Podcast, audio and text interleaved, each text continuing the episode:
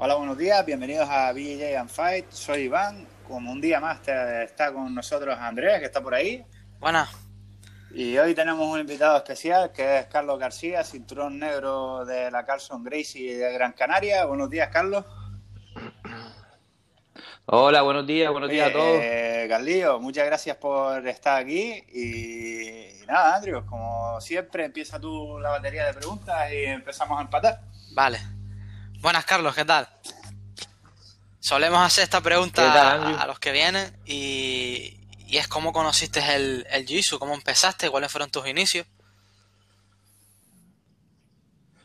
Pues yo conocí el Jiu-Jitsu, yo creo que como la mayoría de la gente, yo eh, jugaba al fútbol, que era lo que, lo que más hacían los, los pibillos de mi edad en esa época.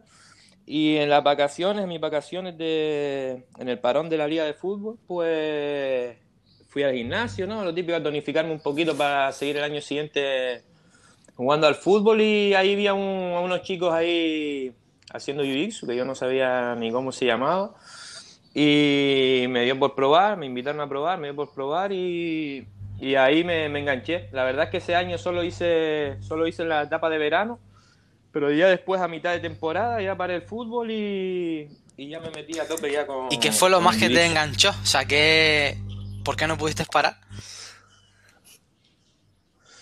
A mí me enganchó mucho el, eh, que no, el tipo de... La posibilidad que, que tenía de someter al rival sin golpeo. Fue lo, lo, que más me enganchó, porque yo no nunca había hecho arte marcial. Había hecho Muay Thai, ¿no? Y siempre lo asociaba todo al golpe, al golpe, pero nunca había hecho un arte marcial así que, que sin golpear pudiera someter a, y de forma tan efectiva, ¿no? Como, como con el jiu brasileño, pudiera someter claro, fue un cambio de, de, pensar las cosas. Sí, sí, fue un cambio total, fue un cambio total relacionado con, con bueno, yo solo iba yo Muay Thai, ¿no? Pero que era lo que veía, boxeo, Muay Thai, ¿no? Y fue un cambio total, ¿sabes? Veía a dos personas ahí como todo el mundo ve al principio, que no, que no se ve más allá, que es restregándose ahí por el suelo, dándose volteretas, ¿sabes? Y, luego ya lo, lo, sufres y dices, wow, Dios mío, esto es efectivo al 100%. Yo tengo una preguntilla, Carlos. Eh, ¿Con quién, o sea, quién fue, con quién me empezaste? O sea, eh, eh. Yo aquí en el, gimnasio este, aquí en Galda, yo empecé, hacía Muay Thai con José que es uno de los chicos que lleva metido el Muay Thai aquí en desde hace un montón de tiempo. Y en ese gimnasio había un chico que se llamaba Ubay, que en, ese, en esos tiempos entrenaba en, la Taja Academy. Yo no sé si en esa época era cinturón azul, imagínate. Él, digo. Y fue él con el que yo vi Jiu-Jitsu por primera vez. Y ahí fue, estaría con él, te digo, el verano. Luego empezó el fútbol, volví a, hacer Jiu-Jitsu ahí en, en un parón de fútbol que tuvimos. Y ya conocí, bajando, eso era en el casco de Galda, y bajando para mi casa, que yo vivo bajando como para la playa de, la Ujer, abrió un gimnasio un chico que hacía capoeira, que se llamaba Bigodiño, si no, si no recuerdo mal. Y una de las veces que venía para mi casa y me paré un momento a ver la capoeira, había a Gustavo, a Gustavo Villanova, que acababa de llegar, no hacía mucho de Brasil, y estaba empezando a, a dar juicio pues estuvimos hablando, me dijo que probara y, ya me quedé con Gustavo ya hasta del cinturón blanco hasta el cinturón negro. pues sí que sí que han pasado. ¿De qué época estamos hablando? Más o menos, de años más o menos. Para... yo creo que eso sería, yo tengo 35 ahora, yo calculo más o menos, no te sé decir ciencia cierta, pero yo creo que con 17, 18 años más o menos. Y ahora mismo, bueno, ahora mismo estás mm. tu, tu, propia academia, ¿no? La zona de BJJ, es como se llama, corrígeme si me equivoco. Sí, nosotros empezamos con, con un proyectillo ahí, eh, aquí en el norte, con la zona de JJ, la zona de IAA, y llevamos ya unos cuatro o cinco añitos con, con, el proyecto. Empezamos siempre formando parte de, la Carson Gracie, que luchamos con, bajo, bajo la Academia Carson Gracie Internacional, las competiciones grandes, pero nos creamos nuestro, nuestro, nuestra filial es la zona de JJ. Aquí eh, estamos en Galda, en la, montaña de Galda, en el polideportivo de la montaña. Vale, y entonces eh, el ayuntamiento os da apoyo por lo que me estás diciendo, entiendo. Sí, nosotros, gracias a Dios, siempre hemos tenido apoyo de, del ayuntamiento de aquí de Galda en un, montón de ocasiones, cuando nos hemos desplazado a campeonatos grandes no, no le pedimos para todos los campeonatos, ¿sabes? Sino para los campeonatos que nosotros consideramos que nos vamos a hacer un, gasto de dinero importante y que realmente necesitamos un, un, apoyo. Pues la verdad es que siempre han respondido, han respondido siempre. También ellos han visto la que somos chicos serios, ¿sabes? Que realmente vamos a lo que vamos. Y hace unos años solicitamos solicitamos un local, si había posibilidad, y nos lo dieron, nos lo cedieron. Eh, Carlos, yo tengo entendido que eres bastante activo con las competiciones. ¿Y cómo empezaste a competir? ¿Qué te llamó de, del mundo de la competición? Mm, yo empecé, yo creo que desde blanco, en, los campeonatillos que se hacían aquí antes, que eran como Interclub. Yo me acuerdo que empecé una Copa de Telde, se llamaba el campeonato, que lo organizaba creo que la TAS, la TAS Inama o la TAS Academia, algo así. Y lo mismo, me enganché de la competición, me enganché de la adrenalina de la competición y seguimos compitiendo aquí en campeonatos de, la isla y yo creo que ya fue cinturón azul avanzado o, principio de morado cuando salimos a, a Península. La verdad que fue en un campeonato de España de la Asociación Española, de los primeros que se hicieron, no sé si fue el primero o el segundo. Y luego en los Five for Life, estos que se hacían en Barcelona, en la mina ahí, que los organizaba creo que era Titín. Fue los primeros campeonatos que, que habían aquí en la península. Y ya luego ya empezamos con, con IBJJF, que había, que yo creo que solo estaba el europeo en esa época, el europeo que se hacía en Portugal. ¿Y eh, torneos internacionales, ¿a, cuál, a cuántos has ido y en qué países has estado? Eh, a ver si me acuerdo, hemos estado en un par de ellos. Los que más te, eh, más te tengan eh, recuerdo, así, lo más importante a lo mejor. O... Hombre, lo, lo más importante, yo creo que lo más importante a nivel, así por, por la importancia de, la federación y la importancia del evento en cuanto a competidores y tal, sin duda creo que, es, el europeo de, de Lisboa, que eso es una pasada, que eso en cinturón azul leve te puedes encontrar a 105 inscritos.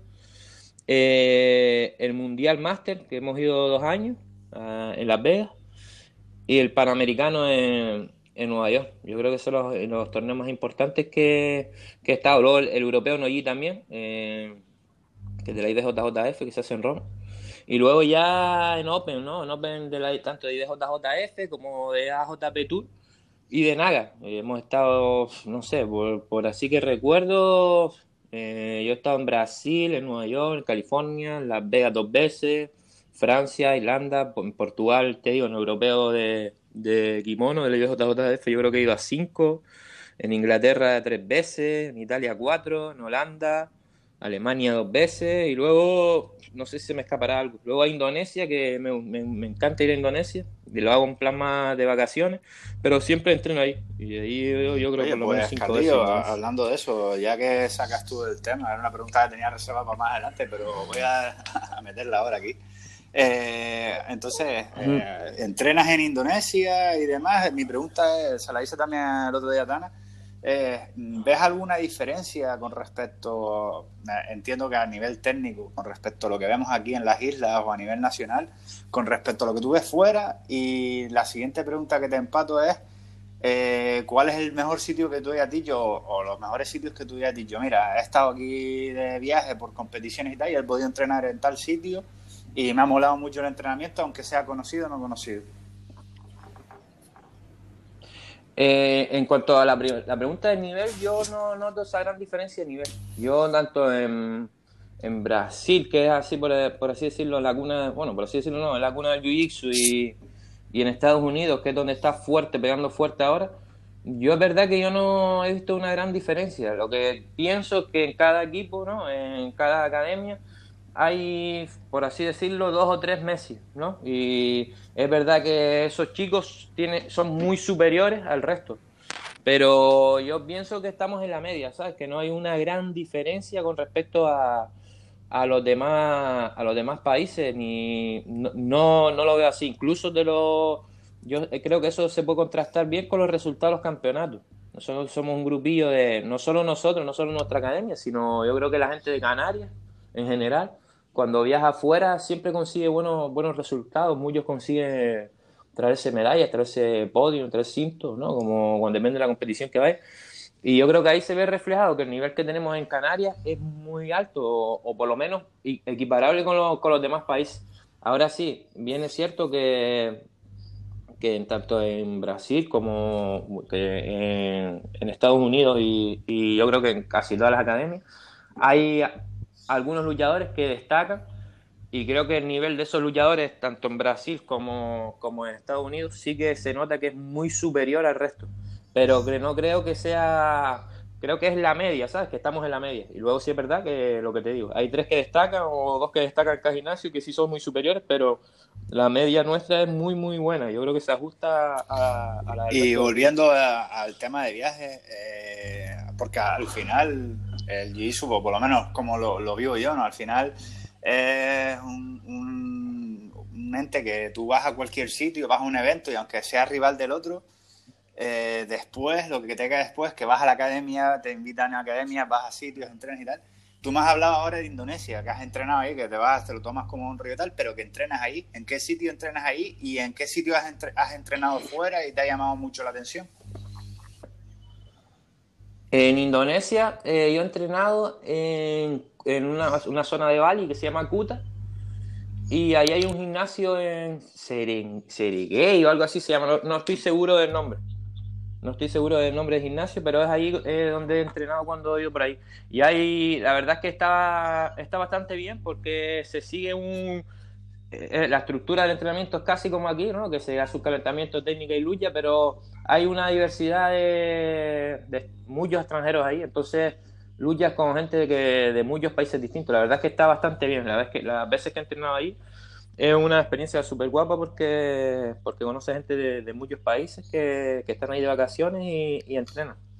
Y luego la otra pregunta que me hiciste de los gimnasios así que, he entrenado, pues donde más nos hicimos una ruta así de entrenamiento fue en Estados Unidos, que entrenamos en, en la Jack Mac de Leo Vieira, en Art of Jiu-Jitsu de los hermanos Mendes, y, y entrenamos también en la Carson, la Carson Gracie de South Bay, en Torrance, que ahí estuvimos entrenando gran parte del viaje, lo, entrenamos ahí.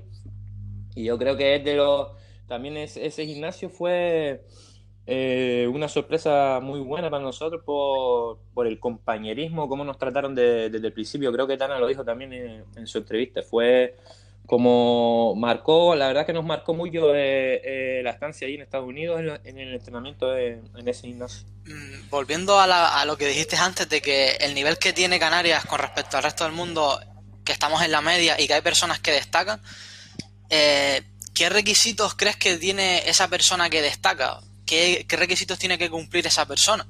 ¿Tiene que dedicarle 100% de tiempo? ¿Tiene una habilidad innata? ¿Cómo, ¿Cómo uno detecta ese talento en las personas? Hombre, yo pienso que eh, eh, puede ser que tenga más habilidad que, otras personas, ¿no? Porque se le puede dar mejor a algún deporte, hay personas que se le da mejor que a otros, pero yo pienso que lo más que va a influir es la disponibilidad que tengas para el entrenamiento. Es verdad que tú puedes tener, eh, ser bueno, ¿no? Desde pequeño dar, darse de un deporte, pero si no lo practicas o no, no lo entrenas a a tope, como está el Jiu-Jitsu hoy en día, que es del deporte que hablamos, pues alguien te va a pasar por, arriba. Entonces yo creo que aparte de, de, la habilidad que tú tengas de nacimiento, por así decirlo, influye muchísimo y mucho más que, eso la, la, disponibilidad que tengas para, para entrenar. Y ahí, en, por ejemplo, en Estados Unidos eran tres entrenamientos diarios, ¿sabes? Y había gente que, que se los pegaba, o sea, que era eh, su vida era al final al final son matemáticas. Entre más tiempo le dediques a esto mejor eres entre comillas ¿no? sí es así por ejemplo aquí nosotros entrenamos una vez al día no pues imagínate ellos entrenan tres veces al día pues ya nos sacan a final de año nos sacan tres años de entrenamiento por así decirlo o dos años de entrenamiento. Pues nosotros hacemos uno al día y ellos hacen tres. Pues a final del año pues ellos nos sacan dos años ¿sabes? Y eso tiene que notarse, lógicamente. Oye, ¿cómo, ¿cómo te preparas las competiciones? ¿Cómo tienes algún plan que sigues o simplemente entrenas para estar en forma todo el año? Nosotros mm, entrenamos casi siempre igual, no, no seguimos un plan distinto.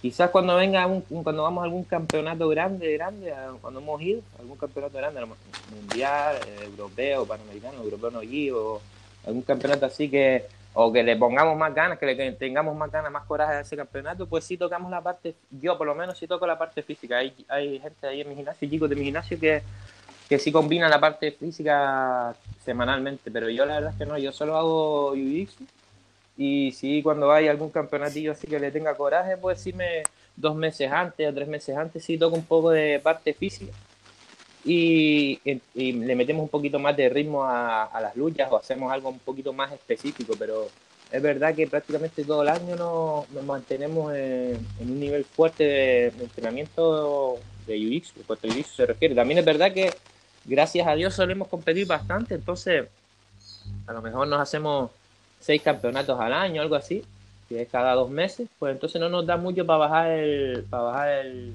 listón, porque si no después lo sufrimos, pero sí nos mantenemos, prácticamente nos mantenemos todo el año en un nivel alto. Y justo antes de los campeonatos, en un mesito, un mesito antes, pues sí eh, le metemos más ritmo a las luchas algo así, pero prácticamente estamos siempre ahí a tope, intentando, intentando mantener. Carlos, la preparación física que suele seguir, que es algo de musculación, en plan circuitos o, o algo en especial la preparación física que, hacemos o que yo hago, la, yo la hago con un, con un compañero que se llama Samuel, que él, él entrenaba con nosotros, incluso fue campeón europeo azul de Siltimono, de IJJF, y Cayetano, son los dos que nos llevan la preparación física. Samuel ahora se, se, se, eh, caminó más en la parte física, más que al jiu-jitsu, pero nos viene súper bien porque ya conoce, conoce el jiu-jitsu, ¿sabes? Entonces sabe trasladar la parte física a, a Y Cayetano es un, también un hombre aquí de Galda que es muy fuera de serie también. está metido, metido en el ajo ahí en cuanto a la preparación física. Y son con los, con los que nos preparamos. Eh, yo, por lo menos, hay otros compañeros que se preparan con, con otra gente. Pero yo lo que intento es trasladar la física al jiu o sea, hacer como específico, no simplemente coger peso y tal, sino, aparte que me aburre mucho las pesas, no, no, no, no soporto estar en el gimnasio ahí con las pesas pero cuando lo traslada un poquito así a, a como que como que veo algo más que, que coger Sí, que le ves un, le un fin. Mira, y una, y una pregunta, tío. Ustedes, la, eterna pregunta que hago yo, eh, ¿entrenan derribos o no entrenan derribos? Nosotros no, no, no le ponemos mucho ímpetu a los derribos, pero sí es verdad que, que dentro de la, de la específica, de la parte específica, metemos derribo. Nosotros solemos hacer a lo mejor dos minutos eh, derribando, cambios pareja, dos minutos derribando. Sí es verdad que lo hacemos, lo, lo, hacemos antes de los campeonatos, pero no es algo que le metamos muy, muy, mucha, mucha importancia. Hay gente que es más guardera, gente que que sí que necesita el derribo, pero no es algo que cada uno hace un poco sus huevos, ¿sabes? le pone un poquito de hincapié a sus huevos. Lo practicamos, pero no le metemos mucho, mucho, mucho importancia. O sea, que, o sea no, no haces una parte específica a lo mejor a la semana de, mira, vamos a ver este derribo, cómo tirarme a la guardia o algo así. Más, bien lo, lo hacéis de cara a la competición, ¿no? Sí, hombre, hay veces que hay semanas, ¿no? Que dentro de la técnica metemos un metemos derribo, sí, sí, pero no, no, no, no nos metemos mucho en el ajo, o sea, no, no buscamos derribos como vemos en judo derribos muy técnicos, porque la verdad, sinceramente no sé derribar, no se hace un derribo muy, muy técnico, ¿sabes? Sino hago derribos básicos, intentamos practicar los derribos básicos, explosivos, y, no le damos mucha, mucha importancia. Luego también es verdad que tenemos la suerte en nuestro gimnasio que hay chicos que practicaban lucha canal, que, que derribando son muy buenos, son un espectáculo y nos viene súper bien, nos viene súper bien tanto para, para, practicarlo como para, como para defenderlo. Y, la verdad es que no, no, es de gran ayuda a los chicos estos que tenemos eh, entrenando con nosotros que hacen lucha pero no es algo que le, ¿sabes? le metemos mucho, mucha más importancia a la técnica en suelo que, al de Vale, vale, vale. Y yo tengo otra pregunta. ¿Trabaja, ¿Trabajan ustedes llaves de pierna o suelen trabajar llaves de pierna? Mira, las llaves de pierna yo no las empecé a trabajar hasta hace, yo creo que dos o tres años. Yo eh, era lo típico, americana, de tobillo, bota, pero la verdad es que como como luchábamos mucho en IBJJF, eh, no tocábamos la llave de, de, giratoria ni nada de esto, porque era prácticamente, estábamos en IBJJF metidos y no, y no, no valía, era una técnica ilegal. Y luego tuvo aquí una super falla. Sí, me acuerdo, la vi en directo, por cierto. Que me tiró una giratoria de, tobillo y dije, ¿y cómo salgo de aquí? porque la verdad es que era de las primeras veces que, me la hacía. Y ahí empezamos a practicarlo y, ahora sí le damos caña, le damos bastante caña a, la, a las llaves de pierna porque te digo, estamos desde hace no mucho estamos luchando en ¿Y qué te iba a decir? ¿Qué, ¿Cuál es el prorrateo? O sea, yo sé que compites en kimono y sin kimono, pero ¿cuál es el prorrateo que suelen hacer ustedes para entrenar? Eh, yo qué sé, una vez a la semana o dos veces a la semana no o tres veces a la semana kimono o al revés, no sé, ¿cómo, cómo lo suelen hacer ustedes?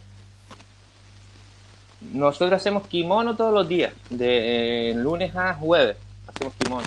Y no hacemos martes y jueves hacemos una, una hora de noyi y luego los viernes eh, hacemos entrenamiento de lucha solo, o sea, calentamos y luchamos. Y ahí hay veces que le hacemos kimono, hay veces que hacemos sin kimono, incluso en el día hacemos kimono y sin kimono. Es un entrenamiento ya un poco más libre. Yo he tenido la oportunidad y la suerte de entrenar contigo y tanto tus clases y, el estilo de tus alumnos, la impresión que tengo es que es un jiu muy deportivo, de, de muy de lo que vemos en los vídeos, no por así decirlo. ¿Tú consideras que que tu estilo es así, es buscado o, ha sido la evolución natural en, tu, en tu vida deportiva? No, yo pienso que se ajusta un poco a la competición porque, porque nos gusta mucho competir, incluso a veces hacemos estrategias de, cara a una lucha, ¿sabes? Y luchamos de forma estratégica. Entonces sí es verdad que se ajusta, yo creo que se ajusta a eso porque eh, de cintos bajos tanto yo como los compañeros de, equipo, eh, nos ha gustado competir y el, y grupillo que tenemos ahora ahí de, en la zona, en la zona de JJ, pues siempre salimos, solimos salir a competir bastante. Incluso los que no salen a competir nos ayudan mucho entrenando de esa forma, de la forma así más estratégica, de cara a los campeonatos. Entonces es posible que, que sin ni siquiera quererlo, sin ni siquiera fijar el objetivo ese, entre, hagamos los entrenamientos de esa forma porque siempre lo, lo estamos vinculando más o menos a la, a la competición. está bien ese, ese, ese, ese ritmo que le meten ustedes. Para mí, que también he tenido la posibilidad, tanto con Andrés, de ir para allá un par de veces y que me crujan la cabeza ahí contigo y, demás. Pero es verdad que a lo mejor eh, la base que tenemos Andrés y yo, no quiero decir el 80%, porque hay gente que también compite fuera solo en kimono y demás, pero es verdad que o por lo menos el estilo, los formativos que, tenemos nosotros, como que a veces noto que es un jiu diferente o más pausado en algunas cosas, sobre todo porque también es verdad que nosotros hacemos MMA y estamos condicionados a que si dejamos o trabajamos un poquito más abierto, te van a partir el careto. Entonces eh, vemos que cuando entrenamos con ustedes, el ritmo es otro, es, es, otra sonía, es otra sonía, es otro compás. Eh, entonces a veces nos quedamos como diciendo, hostia. y, la verdad que mola también, ¿no? Salirte de esa zona de confort que tenemos nosotros y decir, oye, eh, porque también me acuerdo la última vez que entrenamos con ustedes, pasaste unas técnicas ahí de, la pela, de la solapa y demás, que Andrés se enamoró. me estuvo diciendo, tío, tenemos que buscar esto. Y estuvimos practicándolos ahí, como digo yo, en el laboratorio. Y la verdad que, oye, eh, mola, mola esa integración bastante, tío. Mola mucho. Sí, nosotros, nosotros te digo, yo creo que lo bueno nuestro es cierto punto, lo bueno nuestro de, los chiquillos ahí que entramos todos juntos es, es eso, ¿no? Que cuando sale a competir uno no, no sale, sale a competir otro, estamos siempre siempre hay, siempre hay alumnos que están renovándose, por así decirlo, porque de los campeonatos, de los mismos campeonatos se aprende un montón, ¿sabes? Cuando te hacen algo nuevo o ves algo nuevo, ¿sabes? O cualquier seminario. Entonces, de los mismos campeonatos, eh, aprendes un montón. Entonces, estamos siempre, gracias a, yo creo que gracias a eso que estamos intentando siempre estar al día, porque porque si no, no nos pasan por arriba, ¿sabes? Porque está todo el mundo en, la competición, está todo, toda la gente muy. Nadie llega a, regalar, a regalarte nada. Es raro que tú llegas a un campeonato y digas, que me vi, me vi sobre, me vi fácil, me vi sobrado. Entonces, tener, ¿qué va? Casi, yo no me paso. Y, entonces yo creo que por eso eh, eh, tenemos esa suerte, ¿no? Que estamos siempre renovándonos y siempre buscando estar a... ¿Cómo, ¿Cómo te ha influido en tu vida deportiva como competidor el hecho de dar clases y tener alumnos que también compiten y compiten a un ritmo alto como tú también? ¿Cómo, cómo te ha influido eso? Pues la verdad es que yo cuando empecé a dar las clases eh, pensé que iba a bajar mucho el nivel, el nivel competitivo, porque pensé que me, lógicamente, que tenía que estar más encima de, de lo que es la enseñanza, de cambiar un poco el entrenamiento mío por la enseñanza, ¿no?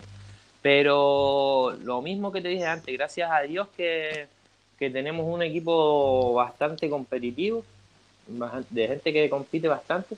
Entonces puedo pasar la clase, la, la, técnica, y luego estamos ahí a tope unos con otros ahí a, a intentar dar, dar el máximo ahí en el entrenamiento porque todos, todos, muchos competimos. Incluso los que no compiten, los que no compiten es ya una mano a la gente nueva o, o, ya cuando nos ven un poquillo más majadillos a los que estamos entrenando fuerte para el campeonato, van ellos encima de nosotros a seguir majándonos. Entonces, la verdad es que no nos de, no llegué a notar nunca el cambio ese de, de dar la clase a si va a tener un bajón luego en el tema de competición. Sí. gracias a Dios. He notado que son un equipo, que no hay ese rol de, de maestro-alumno, sino es un equipo que están todas a una y eso está muy guay, la verdad. Eso está muy guay. Hombre, entiendo que también ahora, hablando lo de lo que tú dices, de tú que has cogido el rol de profesor, ¿no? De que das clase y demás, entiendo que a lo mejor el estar explicando cosas a la gente o el moverte para o fundamentos, cosas que tú veas básicas o una técnica nueva, que al final tú tienes que aprendértela primero, ver todos los posibles detalles y después resolver a lo mejor posibles preguntas y que eso también te dará ese chip de mantenerte con la mente siempre trabajando, aunque no estés al 100% compitiendo, ¿no? O, luchando, ¿no? Por así decirlo. si es algo más básico, claro. Si sí, sí, no. lo mismo que entrenes a un cinturón avanzado que a un blanco, obviamente. Sí, siempre estamos, incluso al final de, hay días que a lo mejor al final de la clase nos quedamos buscando una posición, buscando una salida, hacemos un poquillo de, laboratorio y casi que lo hacemos entre todos, ¿sabes? No, no es algo así, yo soy profesor, yo soy el que tengo que buscar la solución a esto, ¿no? muchas veces nos, reunimos ahí entre todos y a lo mejor un azul te da la salida, ¿sabes? Y dices tú, hostia, ya llevamos, pues vamos a practicar lo que dijo este el cabroncillo este, a ver que si, si, si sale o no sale, y al final sale, ¿sabes? Entonces no, no es algo así que a tú, no, tú al ser profesor tienes que buscar tú la solución a esto, sino gracias a Dios todos nos, todos colaboramos ahí, buscamos un, a lo mejor casi todo el mundo opina de cómo lo ve, cómo no lo ve, y, y resolvemos el problema. Y también es eso que te digo, que, que la gente está bastante activa. Hay un montón de, de, alumnos ahí que están bastante activos. Avi, por ejemplo, estuvo en. Abimael estuvo el año pasado dos meses en Cayo Terra. Eh, no sé. Tana está fijo buscando vídeos, me tiene el móvil lleno de vídeos de. Eh, y así casi todos, ¿sabes? Casi todos. Pacuco también está fijo compitiendo por ahí. Están, casi todos están ahí metidos. bueno, Y mira, otra pregunta ya, cambiando un poquito de tema, que esto yo siempre lo digo. ¿Pasador o guardián? Yo eh, con, con mi, en mi peso me gusta estar pasando. Pero después cuando ya voy a los absolutos y tal, mm, voy a hago guardia. Porque no me gusta no me gusta estar de pie con alguien más grande, ¿sabes?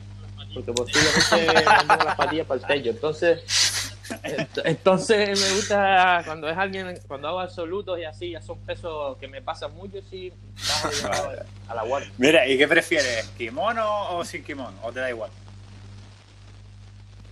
A mí me prefiero, eh, me gusta más el kimono, pero la verdad es que eh, los campeonatillos así de más nombre los he ganado sin kimono.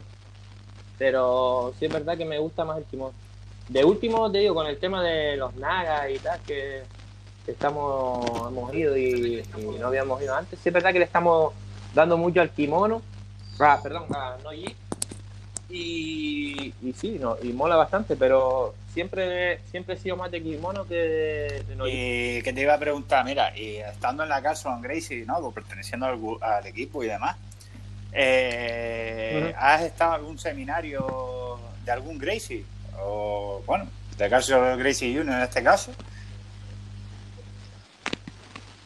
Sí, eh, nosotros hemos, Carson Gracie Jr. ha venido un par de veces, no sé cuántas, si dos o tres veces. Y luego también estuvimos en el de Robson Gracie.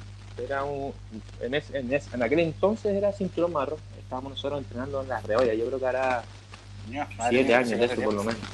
Y, y, y, luego Junior. Y bueno, y luego con que no era el Not Gracie, ¿no? Pero sí es verdad que estuvimos en, filiales, así te digo, en Carson Gracie Southern, que lo comenté antes, en Torre. Y también entramos en Las Vegas, en una Carson que hay en Las Vegas. ¿Y has entrenado también con, o has ido a otro seminario de gente que no sea Gracie? Sí, sí, hemos, eh, aquí en Canarias intento ir a todos.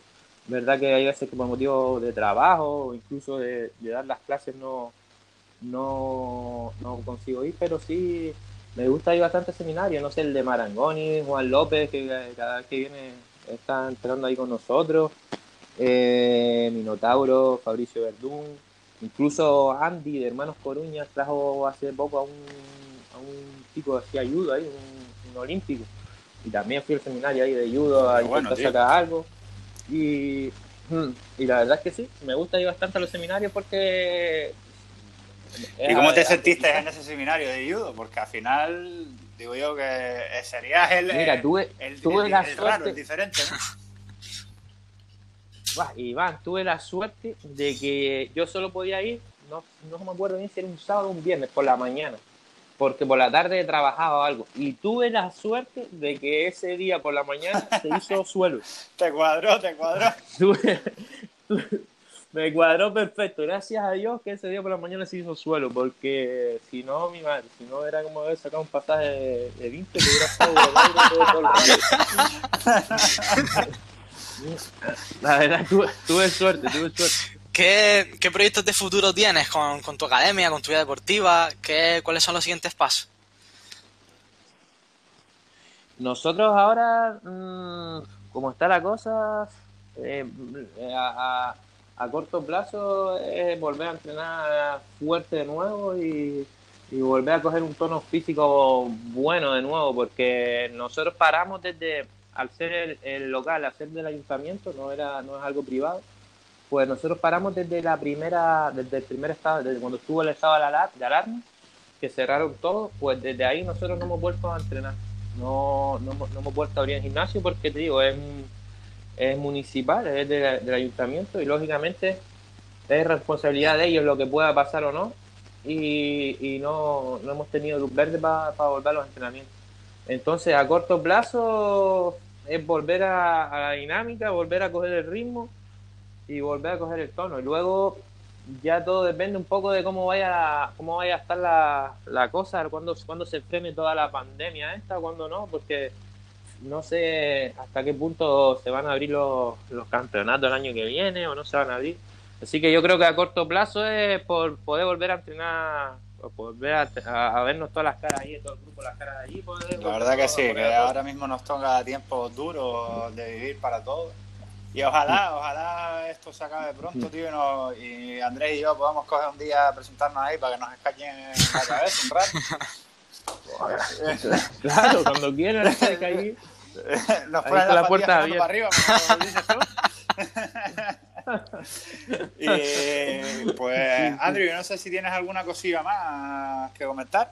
No, no tengo nada más que decir. Eh, yo, Carlos, si quieres dar alguna recomendación de lo que tú quieras, a decir algo de lo que tú quieras, por mí es tu momento libre ahora. Si tienes algo más que añadir. Nada, yo, simplemente darle fuerza ahí a toda la, a toda la comunidad de, del Jiu-Jitsu, ¿no? que, que, están pasando momentos difíciles, como nosotros. La verdad que, que es, una, es, algo jodido. Hay, gente incluso que, que, vivía casi exclusivamente de los gimnasios y tienen que estar pasando los fatal. Entonces, darle fuerza a, a toda la comunidad ahí de, del Jiu-Jitsu, tanto especialmente en, la isla como, como en España. Y, y nada, y a ver si dentro de poco podemos podemos volver a, los Cuéntanos dónde está tu gimnasio, dónde está, cuáles son los horarios, tienes tu espacio para, para decirlo. nuestro gimnasio está en Galda, está en el pabellón de la montaña de Galda, el pabellón municipal, en el barrio de la montaña. Y los horarios eh, que teníamos antes de, la, de la pandemia eran por la tarde todos de 7 y media a 9. lunes, mm, miércoles y viernes de 7 y media hacíamos kimono y martes y jueves hacíamos no-yi de 7 a 8 y de 8 a 9 kimono. Perfecto. Y luego los, sábados, los sábados hacíamos entreno libre ahí, que no era un no es que hubiera un horario definido para no, no, no había una clase definida los sábados, pero casi siempre hacíamos un entrenillo ahí abierto, casi todo, todo el que quisiera ir y tal, y, solíamos entrenar los sábados también, pero no, no estaba dentro del horario de, de clases de, gimnasio. y el método de contacto es la zona VJJ por Instagram. Sí, tenemos un Instagram, eh, la zona VJJ, o, o, cualquiera de los, de los miembros del gimnasio, si alguno a través de, de algún amigo conoce a alguno de los chicos que estén ahí, pues sin problema le pueden preguntar y también seguramente le van a, le van a facilitar la, información. Pues señor eh, Andrés, si no tienes más preguntas, por mí hoy ya más que es suficiente, está abordado. Carlos, ni qué decir, un placer contar contigo. Muchísimas gracias por, perder un ratito de tu día de hoy, eh, que es domingo, por la mañana y, y contarnos tu vivencia y tu experiencia, tío. Nada, muchas gracias a usted y mucha suerte en el proyecto este que, que tienes. La verdad que, todo suma y todo, todo hace falta. Pues eh, sin más dilación, Andrew, un placer haberte tenido aquí también. Gracias, hombre. Y señores, me despido. DJ and Five. Nos vemos hasta la próxima. Adiós, Carlos. Adiós, Andrés. Bueno, chao. Bueno, un abrazo, señores.